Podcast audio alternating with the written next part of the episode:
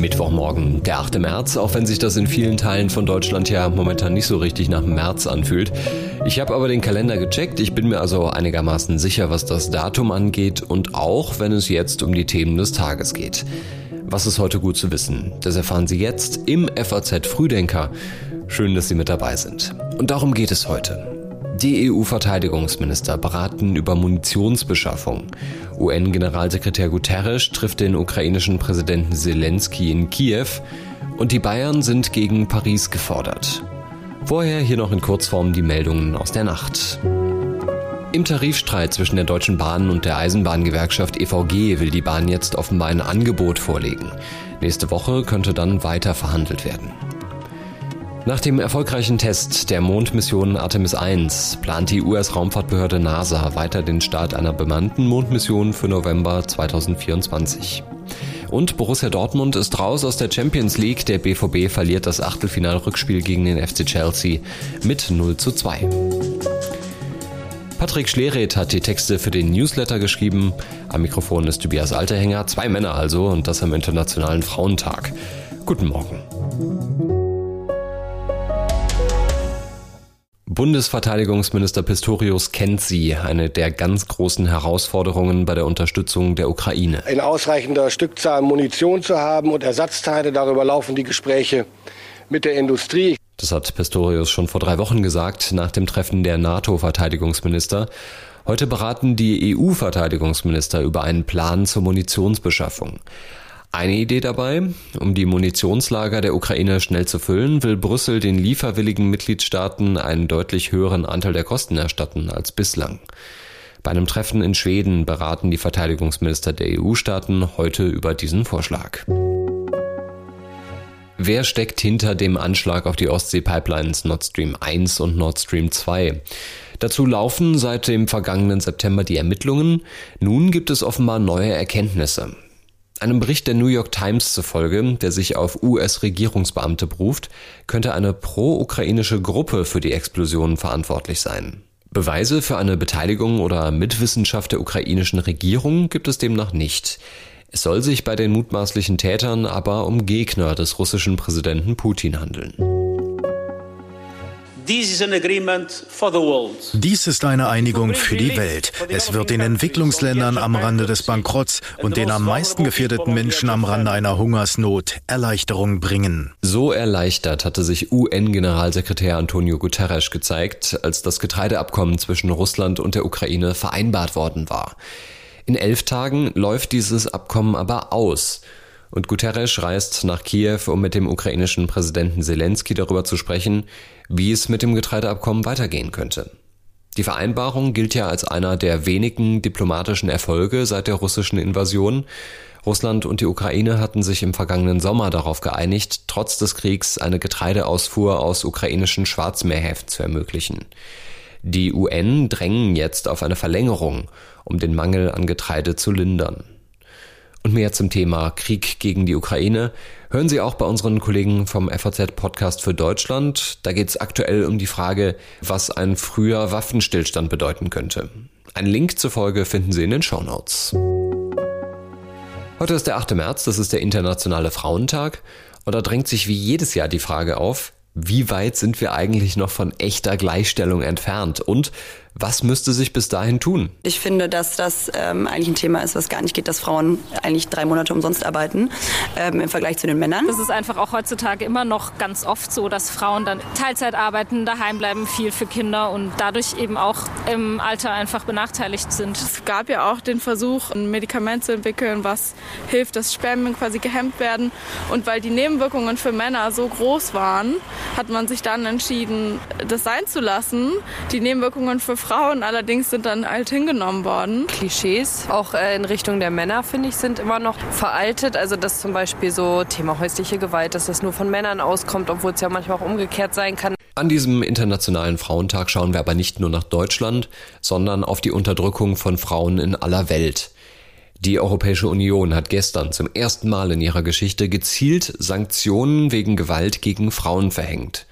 Diese Sanktionen richteten sich unter anderem gegen die Taliban und gegen russische Verantwortliche in Militär und Polizei. Zu diesem Anlass schauen wir auch nochmal in die Ukraine.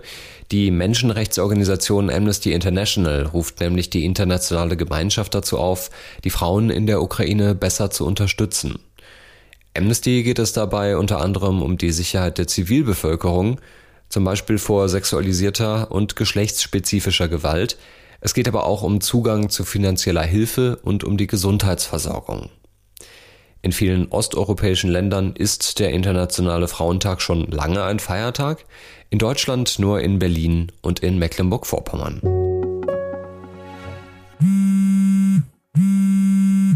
Wenn das Handy klingelt, dann interessiert uns ja wahrscheinlich eher, wer dran ist, als welche Teile im Netz genau verbaut sind.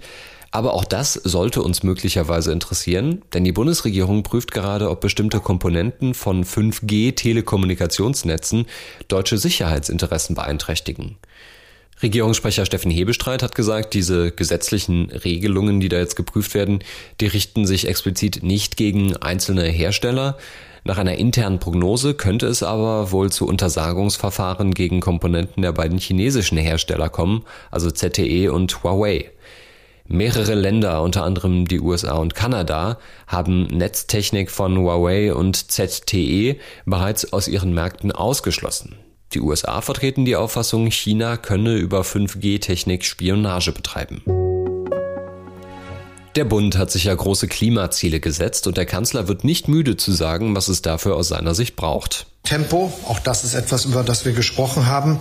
Und wir haben deshalb im Einzelnen auch diskutiert, was das bedeutet ums was wir machen müssen, um Tempo zu schaffen bei der Energieversorgung aus Sonne, Windkraft und Biomasse, bei Planungs- und Genehmigungsverfahren, Tempo natürlich auch beim Umbau der Industrie. Jetzt kommt aber der Verband der Elektro- und Digitalindustrie ZVEI und sagt, die Energiewende könnte nicht nur an zu wenig Ökostrom scheitern, sondern auch daran, dass die Netzbetreiber die Digitalisierung verpassen. Alle reden über Wind und Sonne, nicht aber über die Netze. Das sagt ZVEI-Chef Wolfgang Weber der FAZ. Und der Verband moniert, dass die Stromleitungen einfach nicht intelligent genug gesteuert würden. Eine Studie des Verbands sagt sogar, Klimaneutralität bis 2045 sei in Deutschland nur mit digitalen Netzen erreichbar, doch die nötigen technischen, rechtlichen und betrieblichen Erfordernisse seien in den bisherigen Planungen nahezu vollkommen unberücksichtigt geblieben. Es sind so viele Menschen wie noch nie zuvor, die die evangelische Kirche verlassen. Im Jahr 2022 haben rund 380.000 Mitglieder ihren Austritt aus der evangelischen Kirche in Deutschland erklärt. Für die EKD ist das ein trauriger Rekord. 2021 lag die Zahl der Austritte noch bei 280.000. Im Jahr 2005 waren es nur knapp 120.000 Menschen. Bedrückend nennt das die EKD-Ratsvorsitzende Annette Kurschus.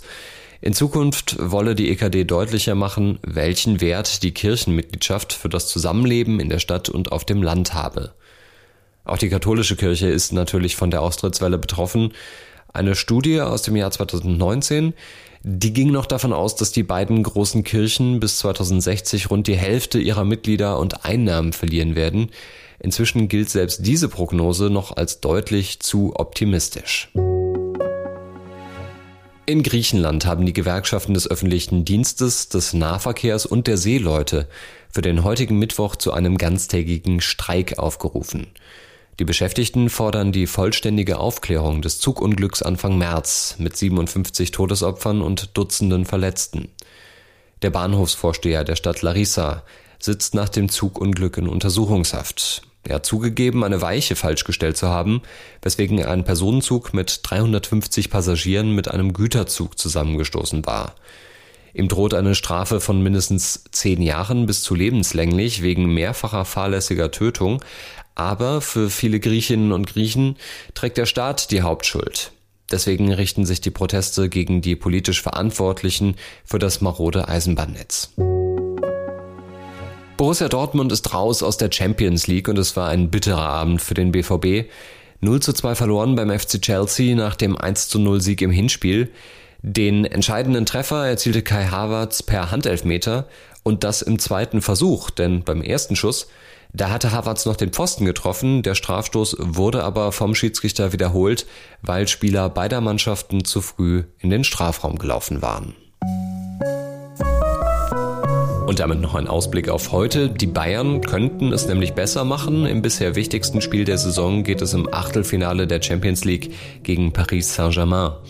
Auch Bayern geht mit einem 1 zu 0 Vorsprung in das Spiel rein.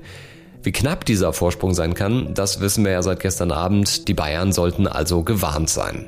Wie es ausgegangen ist, das hören Sie dann spätestens morgen früh hier im FAZ Frühdenker. Ich freue mich, wenn Sie wieder mit dabei sind morgen und wünsche Ihnen jetzt einen schönen Mittwoch. Und wenn Sie uns in Berlin oder Mecklenburg-Vorpommern hören, dann einen schönen Feiertag.